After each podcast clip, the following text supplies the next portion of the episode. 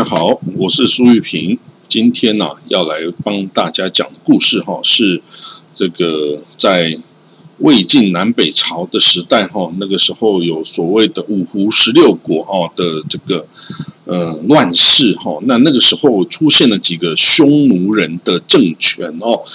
那我会一一来帮大家逐一来说明那第一个今天要讲的就是哦，这个匈奴人呐刘渊建立的汉国。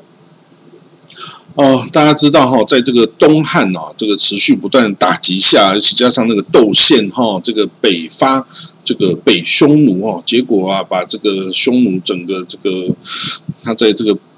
这个龙城呐。包括他这个呃附属的部落啊，全部都打击尽哦，所以他被迫西迁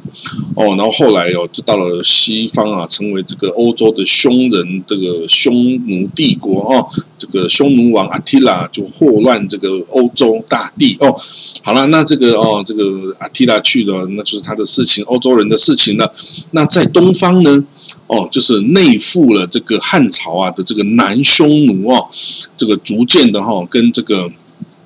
他就扮演了汉朝北边这个在草原上的一个。边境守卫的角色哈，还有这个提供了汉朝的军队哈，骑兵这个兵员哦，这个的这个角色哦，那蒙古人民基本上啊，就后来就南迁，就融入了汉人的生活，到后来其实也分不出来他们是这个哦游牧民族了，然后就变成都是汉人。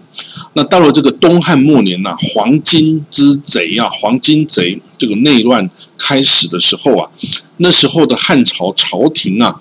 要求南匈奴的单于啊，要出兵协助这个汉军啊，来打击这个哦黄巾贼哦。那那个时候的单于哈是叫做羌渠单于哦，他是亲汉朝的哦。那他打算哦要出兵帮这个哦汉朝来剿平这个内乱哦。但是呢，他的其中的一些部众哦，这个不愿意。他觉得不想为汉朝去这个出兵哦，所以呢，他们就起来造反哦，就把这个羌渠单于给杀了哦。结果呢，这个羌渠单于的儿子哈，当时候的匈奴左贤王叫做于弗罗哦，这个是羌渠单于的儿子。那还有他的孙子哦，就是这个于弗罗的儿子叫做刘豹哦，他刘豹哦，那个时候呢，他们就一起。归顺了哈汉朝，那时候汉朝已经是在这个曹操哦当大丞相管辖下的这个汉朝了哈，所以等于他们是归顺了曹操的势力哦。那那时候的曹操哦，他是这个丞相嘛哈，所以他把这个汉朝的这个北边的这个匈奴这些附属的部落哈，就分为五个部，就左右南北中哦五个部，他就把一个南匈奴。切成五个部分哦，就把它这个哦，才不会这个太大哈，要对这个朝廷造成威胁。然后呢，这个刘豹哈就担任了左部的这个哦统帅哦。当时候啊，进入这个入塞的这个南匈奴啊，有十九个部族哈，那有名的像屠各部啊、羌渠部啊等等哦。那这个屠各部就是后来建立这个汉的这个刘渊啊所属的部族。那这个建立夏国这个赫连勃勃也是屠各部的哈。那后赵的石勒哈则是这个羌渠种的这个节哦分支节各个部落哈等等哈。所以这个有个表之后再跟大家说。那这个由于啊这个汉朝从建国之初哦讲过这个有这个汉。的这个刘氏家族哦，跟匈奴单于所属的栾堤氏哦，的家族啊通婚非常的频繁哦，所以造成这些匈奴贵族啊，这些单于的后代啊，几乎都带有刘氏的这个皇家血统，所以他们汉名哦，常常就直接使用刘。那这些人呢，不但呢有这个哦，这个匈奴部落哈，他们是这个单于。这个的这个栾堤氏家族这个血脉哦，这个非常有号召力。那因为他们也有这个刘氏家族的血脉哦，所以对于这个汉朝的文人哦的这些的知识，他们也是非常的清楚啊，所以文武双全哦，所以他们同时身上同时有这个莫顿单于跟这个刘邦哦这两个最高贵的这个皇家的血脉哦，所以他们可以轻易的哦就召集到这些部族来对他们效忠哦。那其中这个哦上上面讲那个羌渠单于哦的这个哦的孙子哈，就是刘刘渊哦，他童年的时候啊就。非常的聪明哦，他就因为他有这个教育显然不错，也是贵族的家庭出身哦。他七岁的时候哈，他的母亲哦，他的母亲哦是这个贵族呼延氏哦的呼延氏哦，他母亲呼延氏就过世哈，在他七岁的时候，那时候的刘渊呐非常伤心呐，捶胸顿足啊，然后狂叫啊，说妈妈你怎么死了？然后非常的伤心。所以呢，旁边人都觉得哇，你怎么这么伤心？你这个样子非常的孝顺啊，以这个汉朝汉人的标准是非常孝顺的啊。所以大家觉得哇，这个小孩子七岁就这么的孝顺母亲哈，真的是很难得。然后呢，这个刘渊哈又十分的这个好学，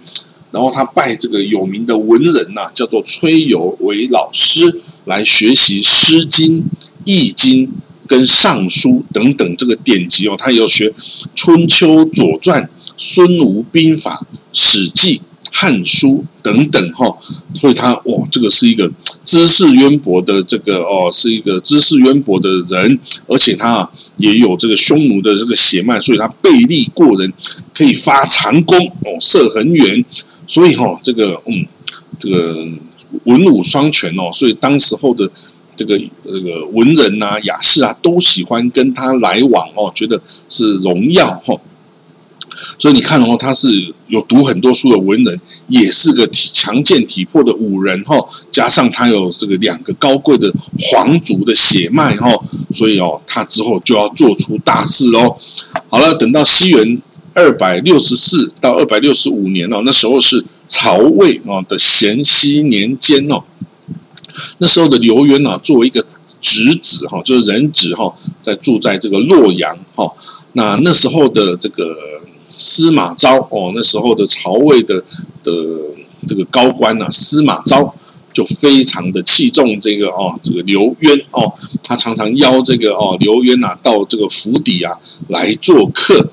那到了西元两百七十年呐，那时候的晋武帝司马炎哦，那时候已经这个司马家族已经篡篡了曹魏了哈，已经是这个西晋了哈。那西元两百七十年，西晋的武帝啊司马炎一度啊还打算让这个刘渊呐领军攻打。那时候啊，三国时代唯一剩下来的东吴政权哦，东吴的时候还还还没还没被收复，然后那但是因为这个朝臣哦都说这个这个武帝啊，你千万不要让刘渊统帅大军，因为他是有野心的人哦，而且他文武双全，你一旦让他统帅大军，到了他打下了这个哦东吴之后啊。他就会割据一方啊，不听号令，到时候我们根本不没办法拿他怎么办？然后，所以那时候晋武帝啊，才打消这个念头啊。然后，那到了在二十年之后啊，西元两百九十年，那时候的晋惠帝哈，司马衷叫晋惠帝哈，呃，已经即位哈。然后那时候是外戚叫杨俊的辅政哦。那这个杨俊哈，为了拉拢这个哦，这个更多的势力哈。就任命刘渊哦当建威将军、五部大都督哦，五部就是匈奴五部的大都督哎，所以他等于是得到了五部的这个统辖权哦，还封他为汉光乡侯哦，侯爵哦。那但是到后来哈，刘渊因为这个他的匈奴人哈有这个族人有叛变哈，这个出塞哦，所以就被免官了哈。不过呢，当时候啊的西晋哈已经快要到八王之乱了哦。那时候的成都王叫做司马颖，那这个司马颖哦，他镇守邺城哦，邺城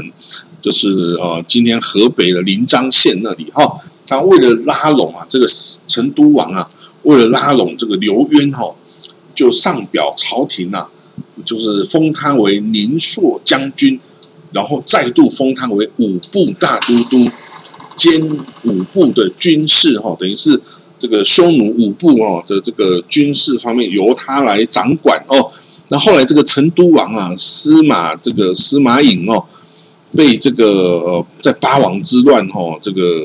已经八王之乱战起哦，大家就是哦八个王互相这个陷入内战，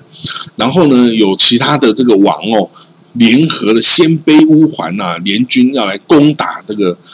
哦成都王，结果呢哦他吓死了，他讲说那刘渊哦就自告奋勇说，哎你让我回匈奴。部落里面去招兵哦，可以带来一堆匈奴军哦，来帮助你哦。好，那这个司马颖，这个成都王司马颖呢，就同意了哦。然后他拜刘渊为北单于参丞相军事哦。所以他到了这西元三百零四年的时候啊，刘渊呐就放归了之后啊，他就自称是汉王。哦，他就这个把这个 从汉高祖啊、刘邦以下哦，这些这帝王哦，都攻